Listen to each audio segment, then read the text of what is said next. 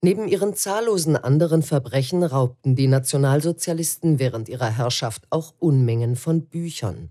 Die Suche nach diesen geraubten Büchern und nach ihren rechtmäßigen Eigentümern begann bereits kurz nach dem Zweiten Weltkrieg. Sie ist noch immer nicht abgeschlossen. Provenienzforscherinnen in Bibliotheken führen diese Suche heute fort. Den Weg weisen ihnen dabei Spuren in den Büchern, eingetragene Namen, eingeklebte Etiketten, Stempelabdrücke und Exlibris.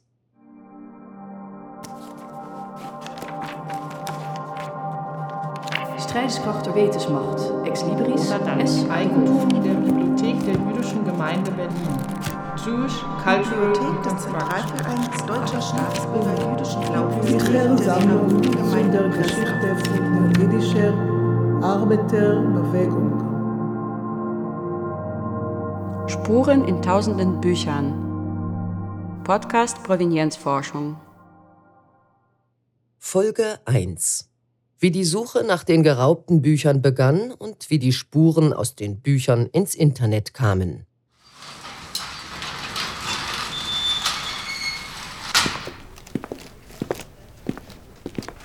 Im April 1948 kam der im Lager für jüdische Displaced Persons in Zeilsheim bei Frankfurt tätige Rabbiner Severin Rochmann zum ersten Mal in das Offenbach-Archival-Depot der amerikanischen Militärregierung. Auf vier Etagen eines ehemaligen Industriekomplexes der IG Farben am Mainufer türmten sich vor seinen Augen Millionen von Büchern, Manuskripten, Inkunabeln, Torarollen, Ritualgegenständen und Dokumenten. Amerikanische Soldaten und zivile Helfer hatten alle diese Kulturgüter, die zwischen 1933 und 1945 von nationalsozialistischen Einheiten wie dem Einsatzstab Reichsleiter Rosenberg geraubt und konfisziert worden waren, mit dem Ziel nach Offenbach gebracht, sie dort zu identifizieren und in einem nächsten Schritt ihren Eigentümern zurückzugeben. So schreibt es die Wissenschaftlerin Dr. Elisabeth Gallas in ihrem Buch Das Leichenhaus der Bücher. Severin Rochmann hielt später die Gedanken fest, die ihm angesichts der Berge von Büchern in den weitläufigen Fabrikhallen durch den Kopf gingen. Sie sind nachzulesen in einem unveröffentlichten Manuskript mit dem Titel Geschichte des Offenbach Archival Depot.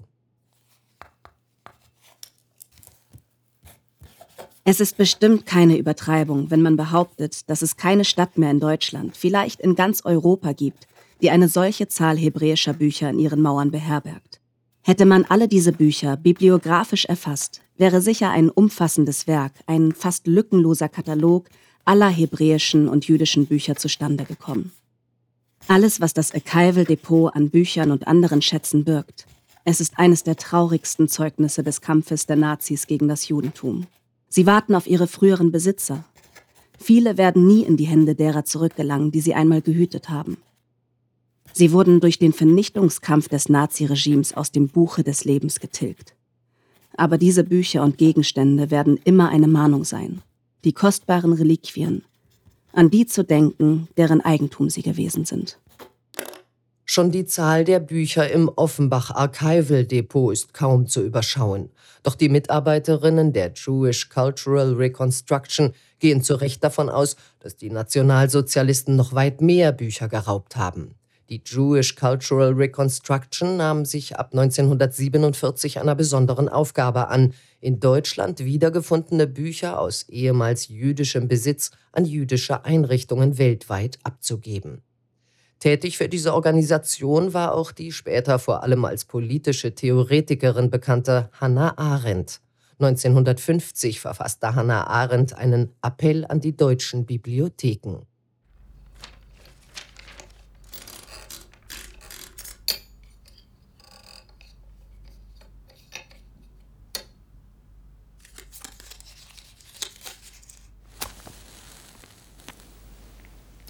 Es ist anzunehmen, dass ehemaliges konfisziertes Eigentum jüdischer Herkunft sich vielfach noch in deutschen öffentlichen Bibliotheken befindet.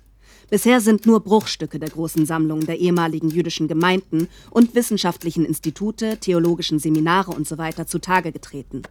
In Frage kommen vor allem Judaiker und Hebraiker aller Art, Bücher, Inkunabeln, Manuskripte, Archivalien die aus Ausweichlagern nach Kriegsende in die deutschen Bibliotheken geflossen sind, sowie Bestände der früheren nationalsozialistischen Institute oder Organisationen, die nach der Liquidierung den Bibliotheken einverleibt wurden.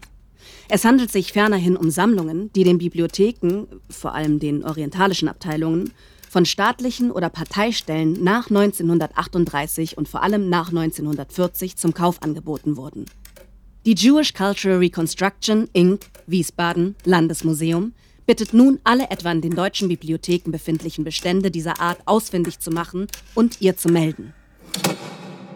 Bücherberge im Offenbach Archival Depot, jede Menge konfisziertes Eigentum jüdischer Herkunft in deutschen öffentlichen Bibliotheken. Und hinzu kommt noch, dass die Bücher, die gestohlen wurden, ja nicht alle in deutschen Bibliotheken gelandet sind, sondern die sind eben auch auf dem antiquarischen Markt gelandet und dadurch wieder in anderen Einrichtungen und so weiter und so fort. Also ich glaube, dass die Geschichte, wie die verteilt wurden, eigentlich gar nicht zulässt, dass wir einschätzen könnten, wie viele Bücher im Zweiten Weltkrieg in ganz Europa gestohlen wurden. So die Einschätzung von Ringo Narewski. Hallo, mein Name ist Ringo Narewski und ich bin Leiter der Arbeitsstelle Provenienzforschung in der Universitätsbibliothek der Freien Universität Berlin. Mit Ringo Narewski sprach für unseren Podcast Lisaveta Wunderwald. Hallo, mein Name ist Lisaveta Wunderwald. Ich bin studentische Hilfskraft an der Arbeitsstelle Provenienzforschung der Freien Universität Berlin. Die Jewish Cultural Reconstruction stellte ihre Arbeit schon 1952 ein. Sie konnte bis dahin tausende Bücher in Deutschland auffinden und an jüdische Einrichtungen abgeben. Doch es blieb der Verdacht, dass noch viele geraubte Bücher in deutschen Bibliotheken schlummerten. Jahrzehnte mussten vergehen, bis das Thema des nationalsozialistischen Buchraubs endlich wieder breiterer Aufmerksamkeit erfuhr. Wann ging es los mit der aktiven Forschung nach NS-Raubgut in deutschen Bibliotheken? Mit der NS-Raubgutforschung in den Bibliotheken ging es Ende der 1990er Jahre los. Und zwar gab es im Dezember 1998 eine internationale Vereinbarung, die unter dem Namen Washingtoner Erklärung firmiert. Und die wurde von 44 Staaten und zwölf Nichtregierungsorganisationen unterzeichnet. Und in dieser Vereinbarung geht es darum, dass eben die unterzeichnenden Staaten in ihren öffentlichen Einrichtungen nach Kulturgütern suchen, die in der Zeit des Nationalsozialismus ihren ursprünglichen Eigentümerinnen enteignet wurden. Und wenn sie die gefunden haben, dann sollten die nach Möglichkeit zurückgegeben werden. Das heißt, es ist keine rechtlich verbindliche Vereinbarung. Das ist ursprünglich das Ziel gewesen, konnte sich aber nicht durchsetzen wegen der unterschiedlichen nationalen Gesetzgebungen, die es gab. Und dann war halt der kleinste gemeinsame Nenner, dass man die Dinge sucht und sie eben nach Möglichkeit zurückgibt. In der Washingtoner Erklärung ist allerdings erstmal nur die Rede von Kunstwerken. Hier ein paar Ausschnitte aus der sperrigen deutschen Fassung dieser Erklärung. Erstens. Kunstwerke, die von den Nationalsozialisten beschlagnahmt und in der Folge nicht zurückerstattet wurden, sollten identifiziert werden. Drittens. Es sollten Mittel und Personal zur Verfügung gestellt werden, um die Identifizierung aller Kunstwerke, die von den Nationalsozialisten beschlagnahmt und in der Folge nicht zurückerstattet wurden, zu erleichtern. Fünftens. Es sollten alle Anstrengungen unternommen werden, Kunstwerke, die als durch die Nationalsozialisten beschlagnahmt und in der Folge nicht zurückerstattet identifiziert wurden, zu veröffentlichen, um so die Vorkriegseigentümer oder ihre Erben ausfindig zu machen. Achtens. Wenn die Vorkriegseigentümer von Kunstwerken, die durch die Nationalsozialisten beschlagnahmt und in der Folge nicht zurückgegeben wurden, oder ihre Erben ausfindig gemacht werden können, sollten rasch die nötigen Schritte unternommen werden, um eine gerechte und faire Lösung zu finden, wobei diese je nach den Gegebenheiten und Umständen des spezifischen Falls unterschiedlich ausfallen kann. Innerhalb der Washington Erklärung gibt es den Hinweis, dass für die möglichen Rückgaben von, von geraubtem Kulturgut sogenannte faire und gerechte Lösungen gefunden werden sollen, die eben einerseits das Anliegen von Erben von Opfern des Nationalsozialismus berücksichtigen sollen und andererseits aber eben auch die nationale Gesetzgebung, die eben nicht immer vorsieht, dass die Sachen zurückgegeben werden automatisch und gleichzeitig auch versucht, nach Möglichkeit Wege zu finden, wie Kultureinrichtungen gegebenenfalls das Kulturgut weiter verwahren oder auch zeigen können. Also man kann eben an direkte Rückgaben denken, man kann daran denken, dass vielleicht Erben bereit sind, das als Dauerleihgaben in den Kultureinrichtungen zu belassen. Oder was auch eine Option ist, dass die Kultureinrichtungen das zurückgegebene Kulturgut nochmal kaufen.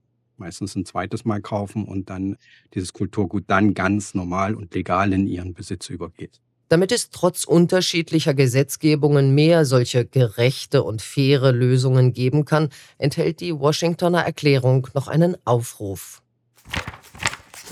Elftens. Die Staaten werden dazu aufgerufen, innerstaatliche Verfahren zur Umsetzung dieser Richtlinien zu entwickeln. Dies betrifft insbesondere die Einrichtung alternativer Mechanismen zur Klärung strittiger Eigentumsfragen. Für die Bundesrepublik Deutschland ist das ungefähr ein Jahr später relevant geworden. Und zwar hat die Bundesregierung gemeinsam mit den Ländern und den Kommunen eine Erklärung abgegeben, deren wirklich furchtbar langer Name lautet Erklärung der Bundesregierung, der Länder und der kommunalen Spitzenverbände zur Auffindung und zur Rückgabe von NS-verfolgungsbedingt entzogenem Kulturguts, insbesondere aus jüdischem Besitz.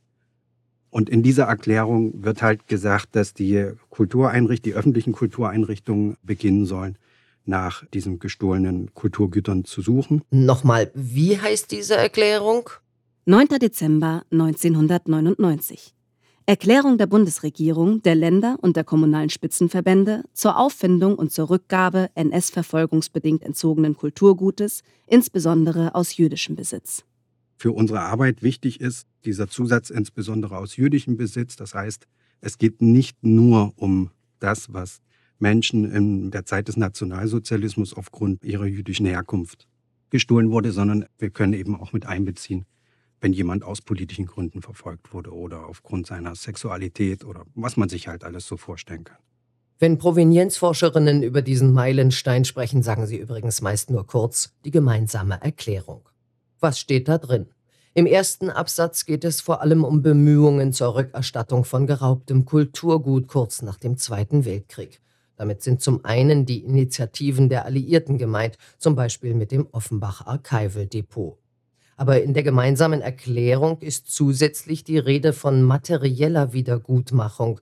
Das bezieht sich auf ein Gesetz aus der frühen Bundesrepublik der 50er und 60er Jahre. NS-Verfolgte oder die Nachfahren von Opfern konnten mit Formularen sogenannte Wiedergutmachung für materielle Verluste beantragen. Heute wirkt nicht nur die Bezeichnung Wiedergutmachung zynisch, die Verfahren waren oft auch unzureichend und schikanierten die Antragstellenden.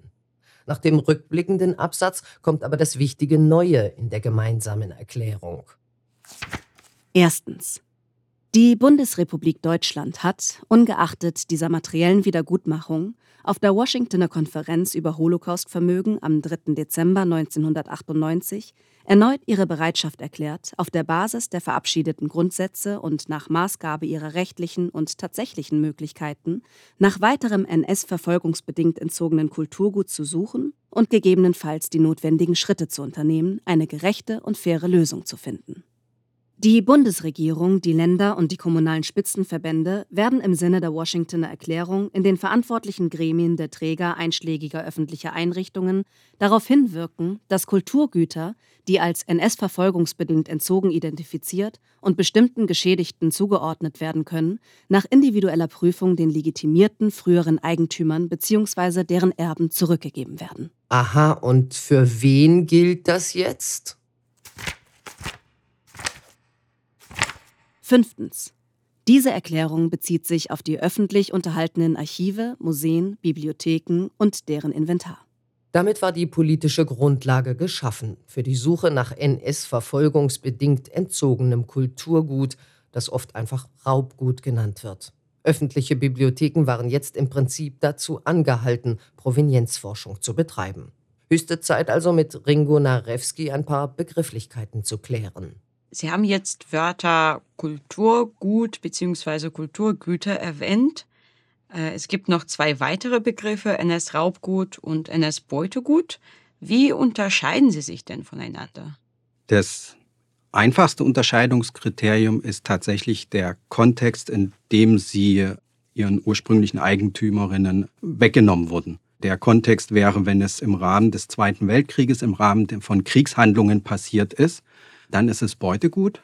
Wenn es allerdings geplant durch die Verfolgung der Nationalsozialisten, die ja im Deutschen Reich angefangen haben und dann sich über ganz Europa ausgebreitet haben, auch mit der Verfolgung zum Beispiel der jüdischen Bevölkerung, dann würde man von Raubgut sprechen. Also ein ganz einfaches Unterscheidungskriterium, wo ich finde, dass man sich gut merken kann, ist halt eine Krieg und das andere ist eine direkte Verfolgung, die auch ohne Krieg stattgefunden hätte. Es gibt noch den Begriff Provenienzforschung. Wie würden Sie ihn denn definieren? Provenienzforschung beschäftigt sich mit der Herkunft von Gegenständen.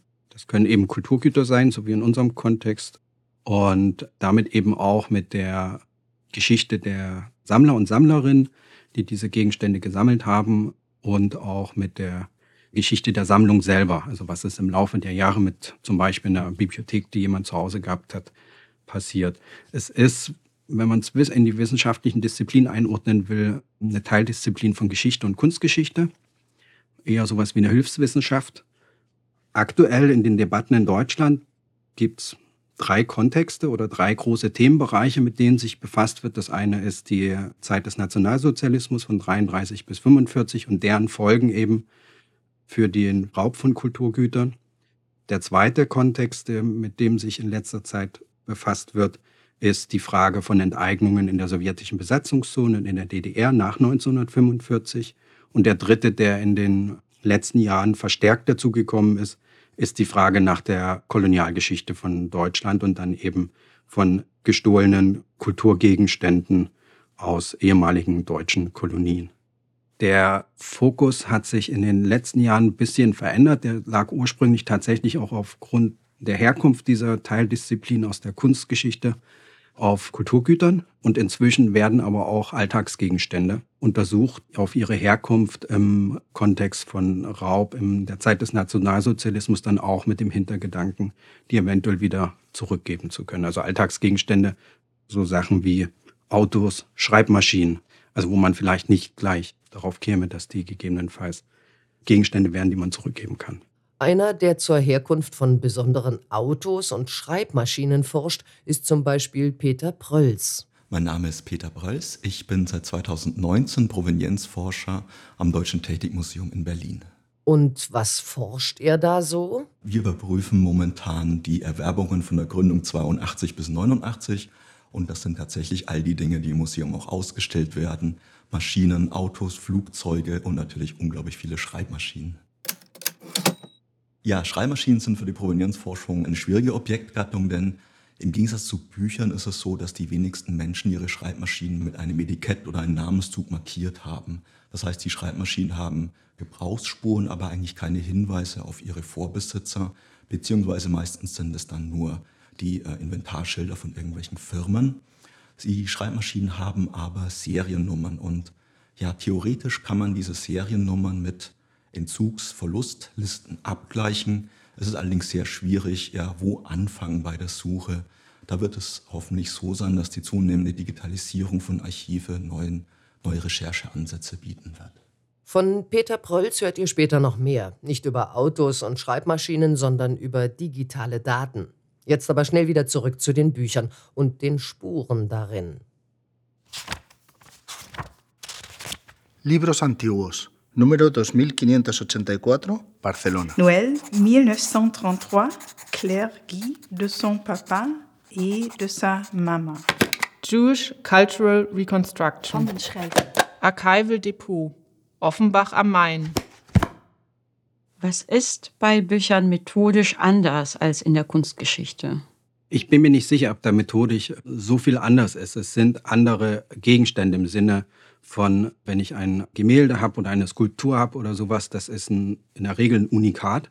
Das gibt es in dieser Form nicht zweimal oder dreimal, während wir es bei Büchern weniger mit Unikaten zu tun haben. Das haben wir vielleicht bei alten Handschriften, bei Wiegendrucken und solchen Sachen. Aber in der Regel ist es eine Massenware. Das heißt, jeder von uns hat zu Hause ein Buch. Und das ist, glaube ich, ein ganz, ganz wichtiges Unterscheidungsmerkmal. wenn man alleine die Menge der Bücher anguckt, die an der Freien Universität Berlin zur Verfügung stehen, dann sind wir bei bisschen um die sieben Millionen Bücher, von denen wir dann in dem Kontext NS Raubgut circa, naja, eine knappe Million uns angucken müssen aufgrund des Erscheinungsjahres. Das heißt nicht, dass das alles Raubgut ist, sondern eher, dass es da den Ansatz gibt, weil sie bis 45 erschienen sind, das zu untersuchen.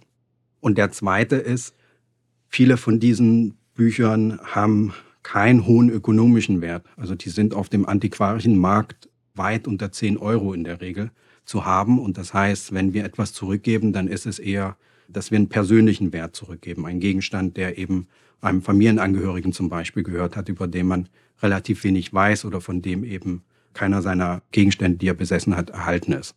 Es klingt nach einer aufwendigen Arbeit. Eine knappe Million vor 1945 erschienener Bücher in den Bibliotheken der Freien Universität Berlin untersuchen. Darunter könnten sich auch noch einige Exemplare befinden, die das persönliche Eigentum von Opfern der Nationalsozialisten waren. Ringo Narewski und sein Team beschäftigen sich mit diesem Thema bereits seit zehn Jahren. Die Arbeitsstelle Provenienzforschung feiert aktuell also im Jahr 2023, ihr zehnjähriges Bestehen. Wie ging es mit der Arbeitsstelle los? Die Idee, sich mit Provenienzforschung intensiver zu befassen, im Rahmen, in dem Fall meiner Tätigkeit an der Freien Universität, ist tatsächlich im Sommer 2012 entstanden.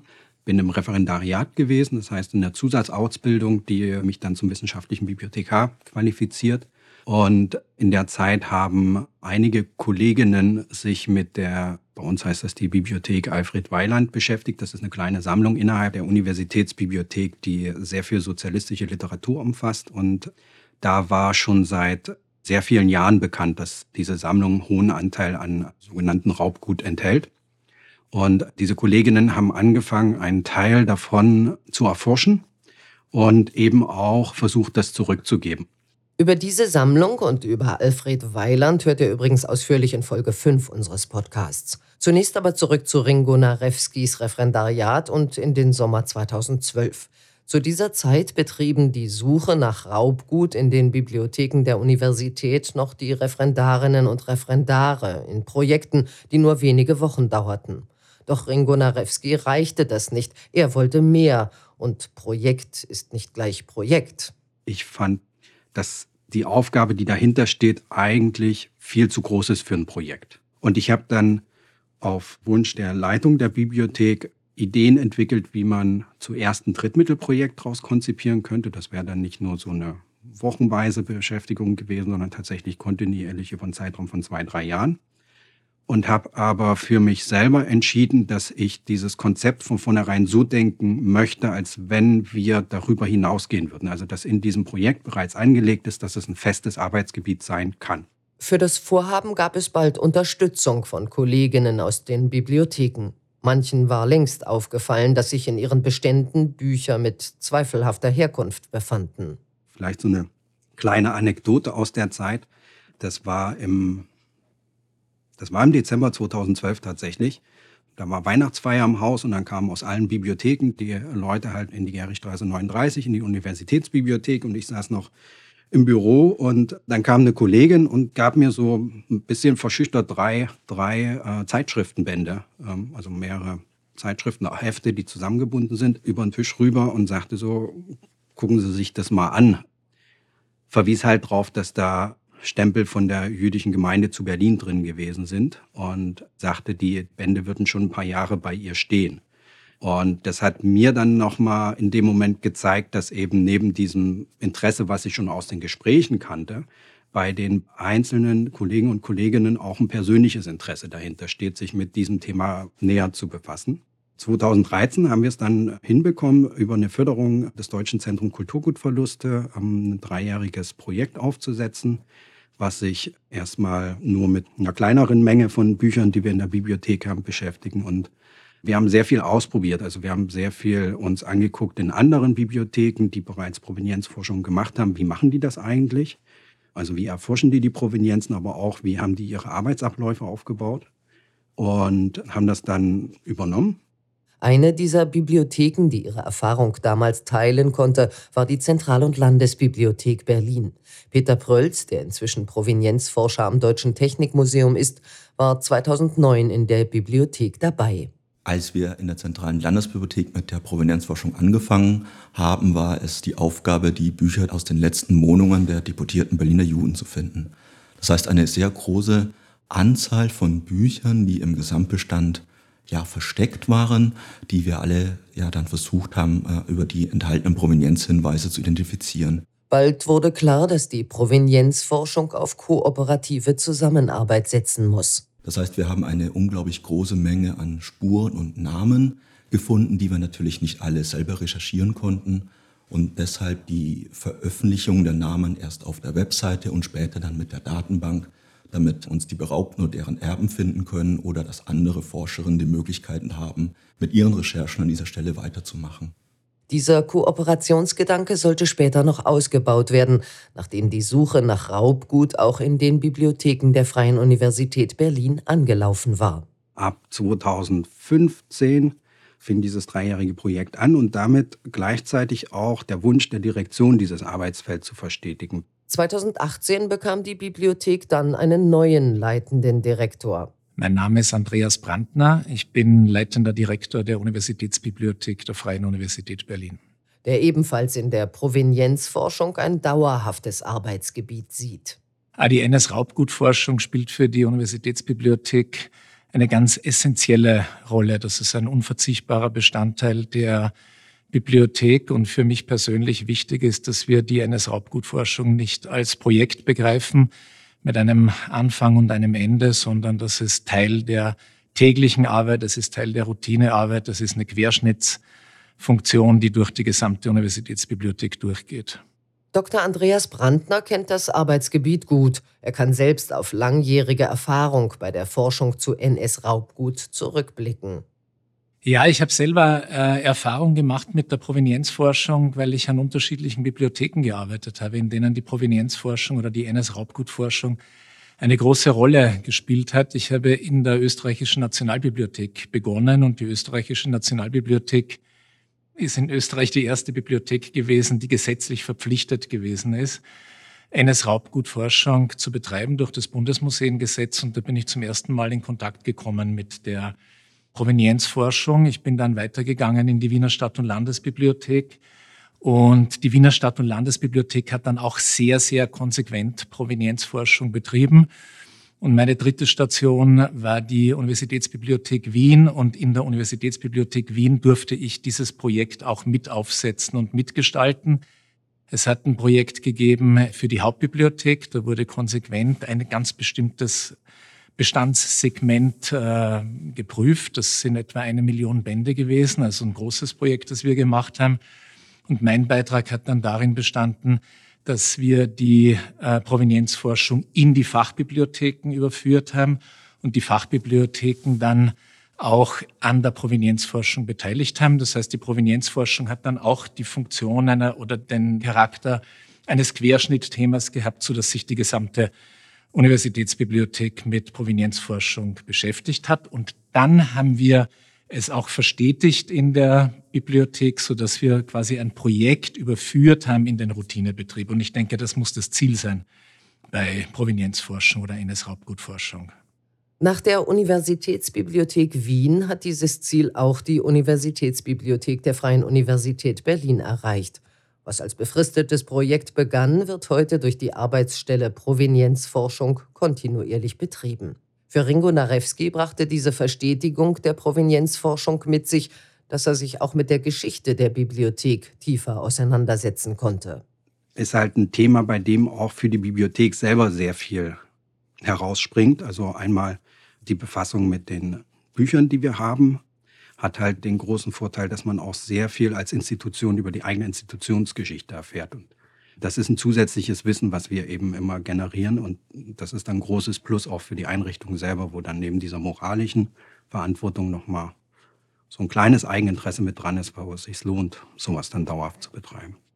Beim Stichwort Institutionsgeschichte drängt sich da doch noch eine Frage auf. Die Freie Universität wurde doch erst nach dem Zweiten Weltkrieg gegründet. Wie erklärt es sich dann, dass in ihren Bibliotheken NS-Raubgut gefunden wird. Ja, Gründungsjahr 1948. Ich denke aber, dass nichts aus dem Nichts entsteht.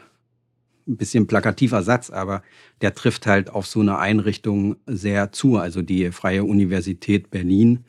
Das Personal, was kam, ist teilweise aus anderen wissenschaftlichen Institutionen gekommen. Das betrifft auch die Bibliotheken, also die Bibliothekare, Bibliothekarinnen, die sind auch aus anderen Bibliotheken gekommen. Das heißt, da hat man schon eine Vorgeschichte, die die Leute mitbringen. Die Gebäude, die genutzt wurden, das sind teilweise Gebäude, die schon seit dem Kaiserreich für wissenschaftliche Zwecke genutzt wurden. Also da hat man auch wieder einen Kontext, wo bereits eine Geschichte da ist, die weiter ausgefüllt wird. Tatsächlich hatten Bücher, Gebäude und sogar das Mobiliar eine Vorgeschichte. Das zeigt sich auch in Erinnerungen der Bibliothekarin Herma Stamm an die allerersten Jahre der Universitätsbibliothek der Freien Universität Berlin. Die Begeisterung über die Neugründung einer Universität in dem Westteil der Stadt Berlin öffnete ungeahnte Quellen von Spenden, großzügige materielle Unterstützung seitens der amerikanischen Besatzungsbehörden und einen lebhaften Sammeleifer unter allen FU-Angehörigen. Aus dem damals im Ostteil der Stadt noch vorhandenen Bücherreservoir des Buchhandels kauften Studenten und Dozenten gesuchte wissenschaftliche Literatur und schleppten sie in ihre Institutsbibliotheken in Dahlem. In einem heute fast unverständlichen Engagement versuchte ein jeder sein Schärflein zum Aufbau beizutragen. Zur Koordinierung der von verschiedenen Seiten herangetragenen Bücher und Zeitschriftenspenden wurde frühzeitig, ab September 1948, eine Bibliothekstelle eingerichtet, die den Instituten und deren Büchersammlungen zur Hand gehen sollte. Untergebracht war die Bibliotheksstelle im Souterrain des Gebäudes Ine-Straße 22. Das Stockwerk musste sie sich mit einer weiteren Dienststelle der FU und der Studentenkantine teilen. In einem zweiten Keller darunter gab es noch Aufstellungsmöglichkeiten für Regale, Lager und Abstellraum für Kisten. Metallregale, geerbt aus dem Kaiser-Wilhelm-Institut für Physik in Dahlem, mussten zum Teil in mühevoller Arbeit, die von zwei studentischen Hilfskräften geleistet wurde, gekürzt werden, da sie für die lichte Höhe der Kellergeschosse zu hoch waren.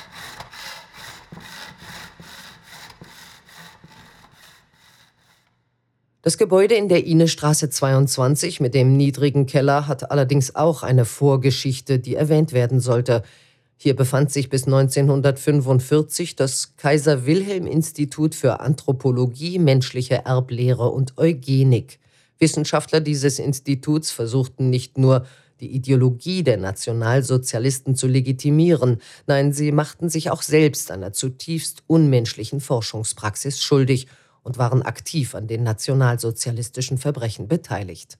In den Keller dieses Instituts wurden also die ersten Bücherspenden für eine neue Universitätsbibliothek getragen, die bis heute weiter wächst. Dann ist natürlich auch die Bibliothek selber als große Sammlung, die natürlich nicht nur die Literatur kauft, die aktuell gerade auf dem Markt neu erscheint, sondern die eben auch immer den Anspruch hat, ältere Literatur verfügbar zu machen.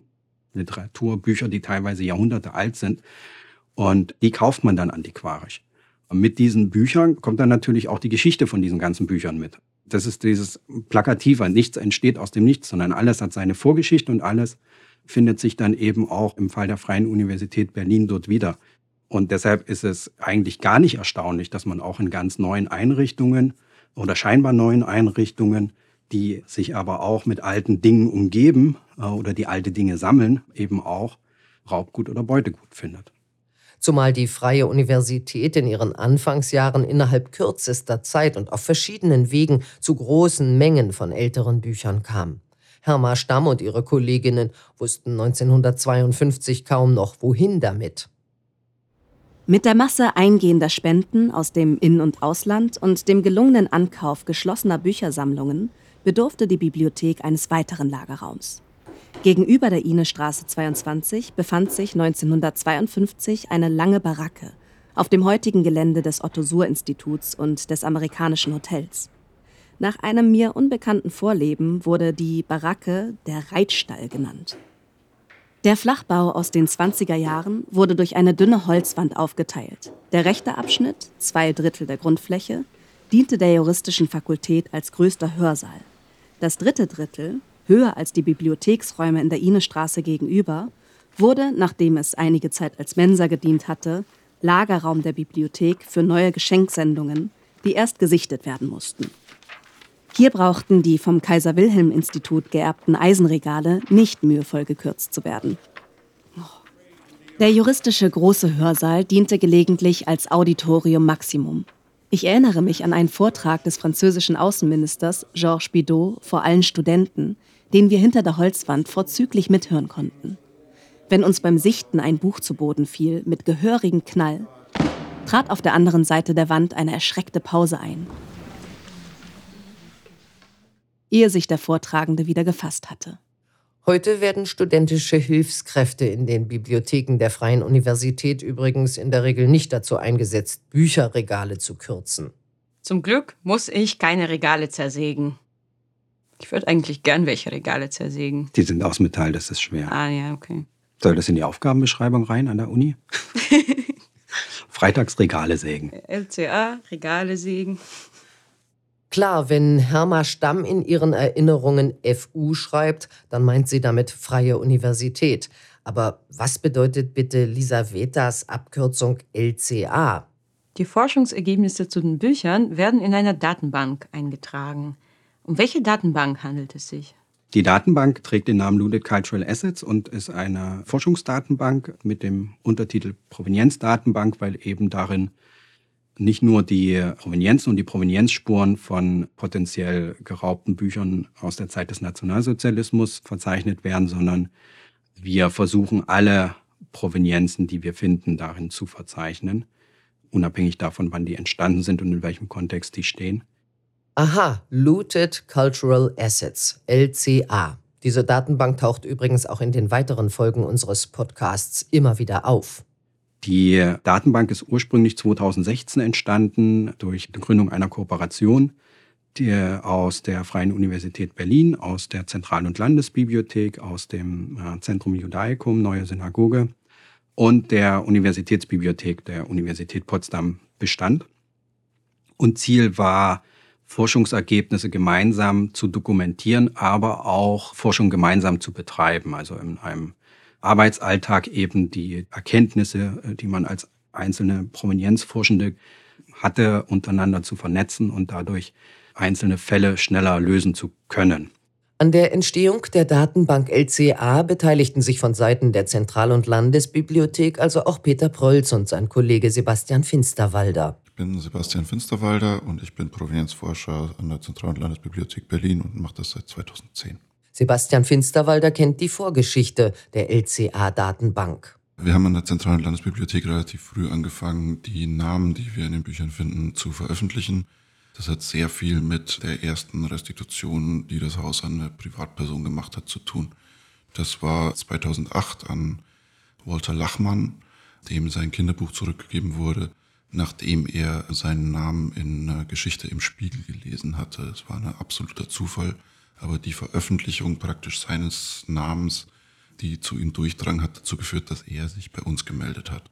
Und wir hätten wahrscheinlich Jahre gebraucht, ihn zu finden, wenn wir überhaupt dazu gekommen wären. Und einfach diese Möglichkeit, dass sich äh, Nachkommen oder Erben oder tatsächlich auch noch die vormaligen Besitzerinnen und Besitzer bei uns melden und uns praktisch die Arbeit abnehmen, ähm, die Recherche zu machen, hat uns sehr früh auf diesen Trichter gebracht, warum veröffentlichen wir nicht einfach diesen Namen.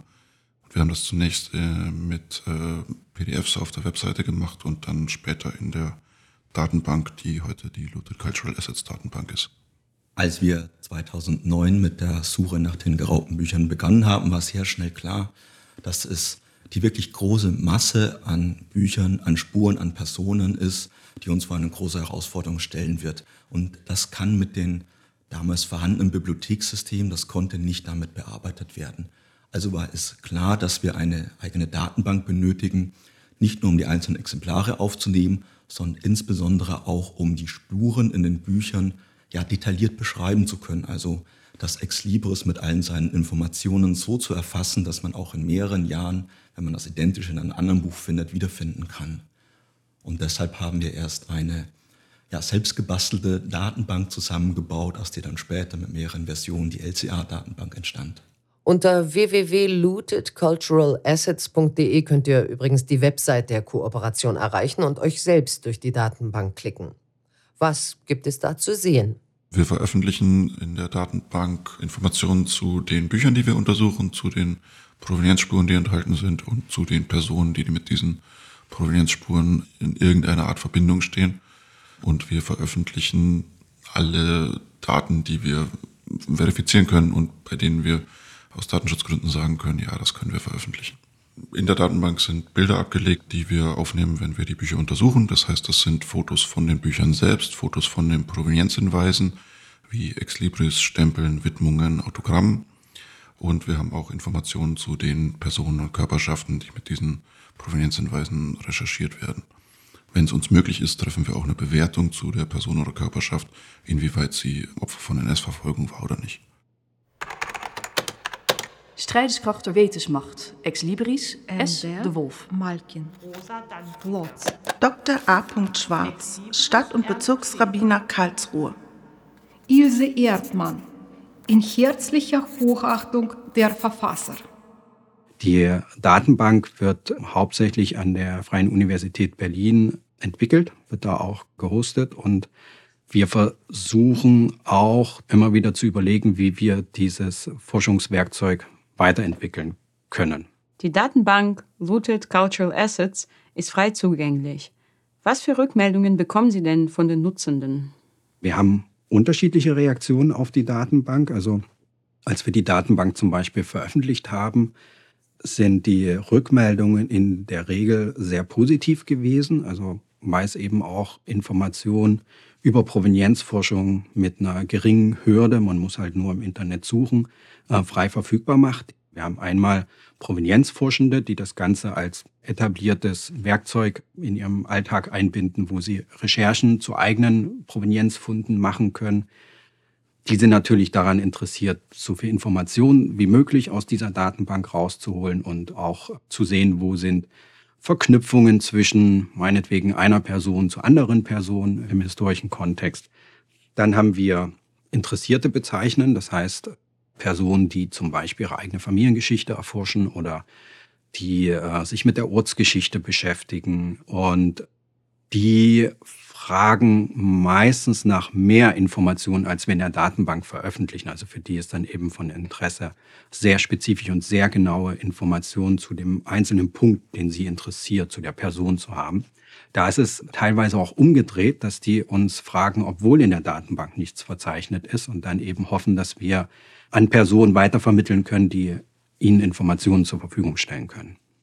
Die Reaktionen sind nicht immer positiv. Ich hatte auch schon im Kontext von Beiträgen über die Datenbank und die Arbeit, die wir mit der Datenbank tätigen, einen Anruf von einem Mann, der sich als kunsthistorisch beschlagen ausgegeben hat und der eben mit mir darüber diskutieren wollte, dass Kulturgut nur deshalb noch existieren würde, selbst wenn es eben im Zweiten Weltkrieg oder in der Zeit des Nationalsozialismus geraubt wurde, nur deshalb noch existieren würde, weil es eben in diesen Kultureinrichtungen über diese vielen Jahrzehnte hinweg aufbewahrt wurde.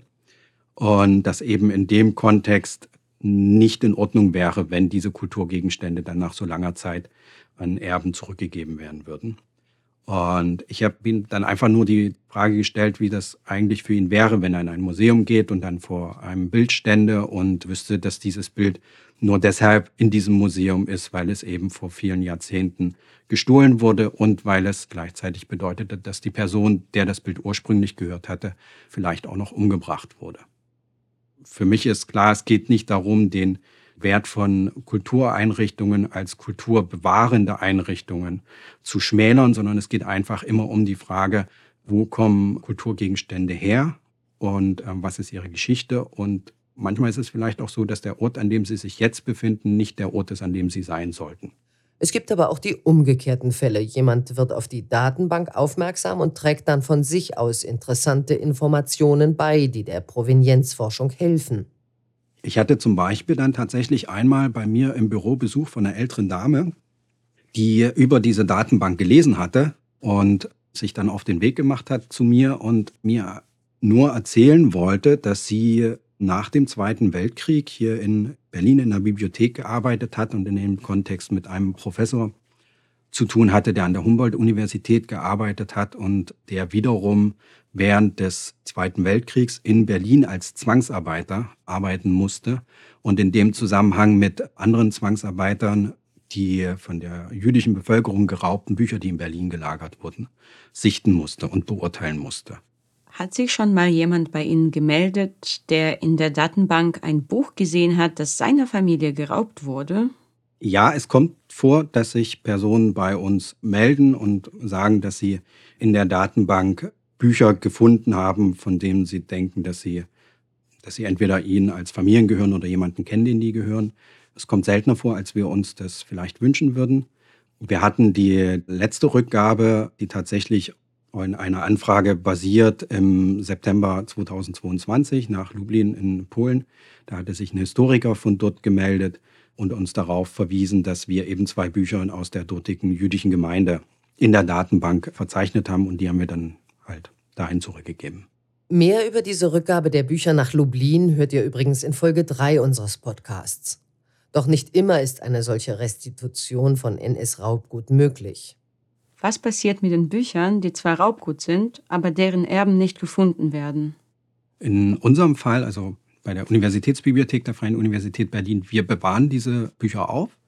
Die bilden bei uns sowas wie eine eigene Sammlung und sind dann eben auch auf die Art und Weise weiterhin für Interessierte zugänglich. Also die werden auch zur Verfügung gestellt. Zum Beispiel im Lesesaal kann man sich die dann angucken, wenn man sich damit beschäftigen möchte.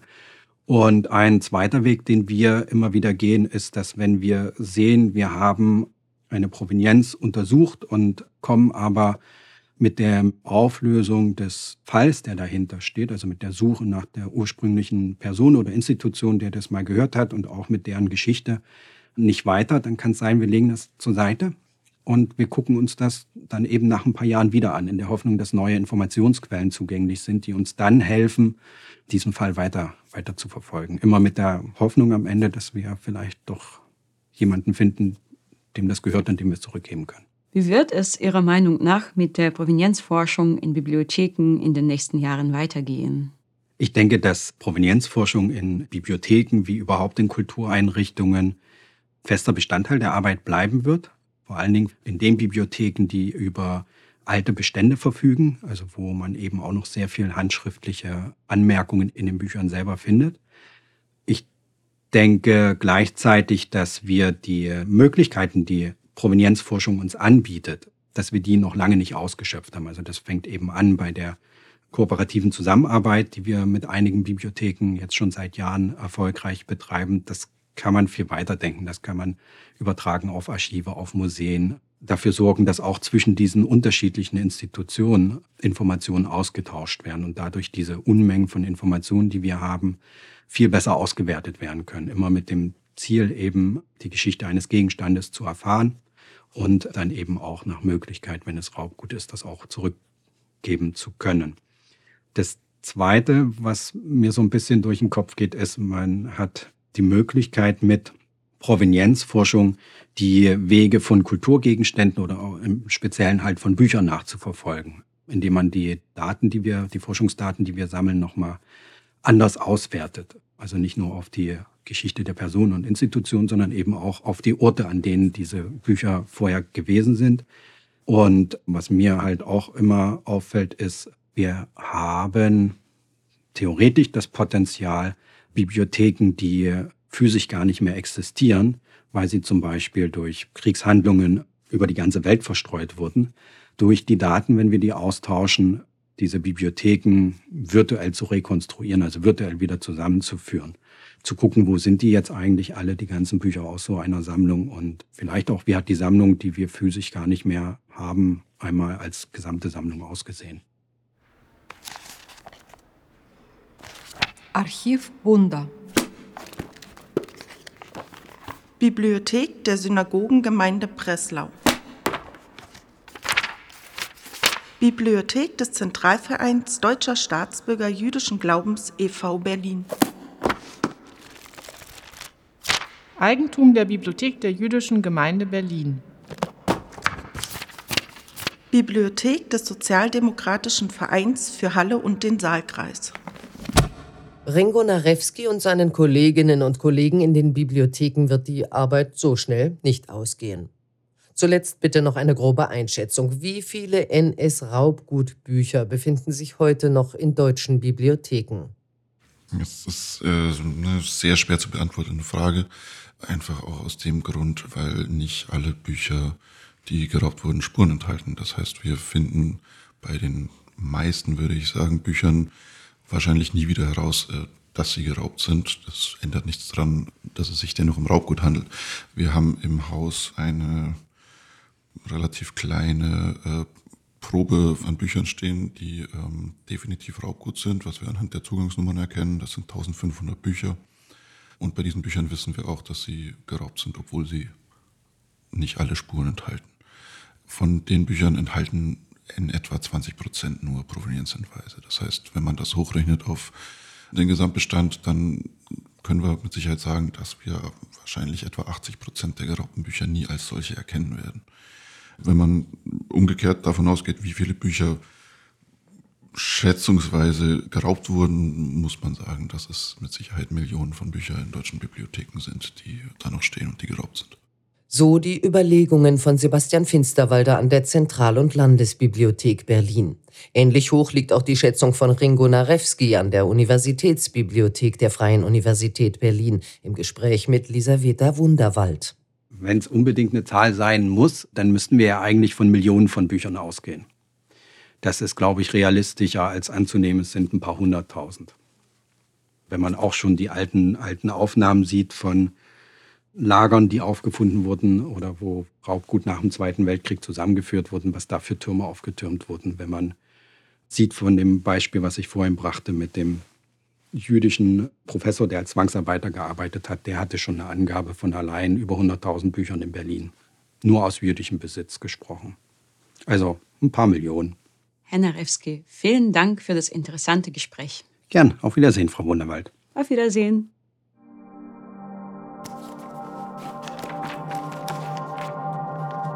Streitkräfte Wetensmacht, ex libris, S. Eigentum der Bibliothek der Jüdischen Gemeinde Berlin.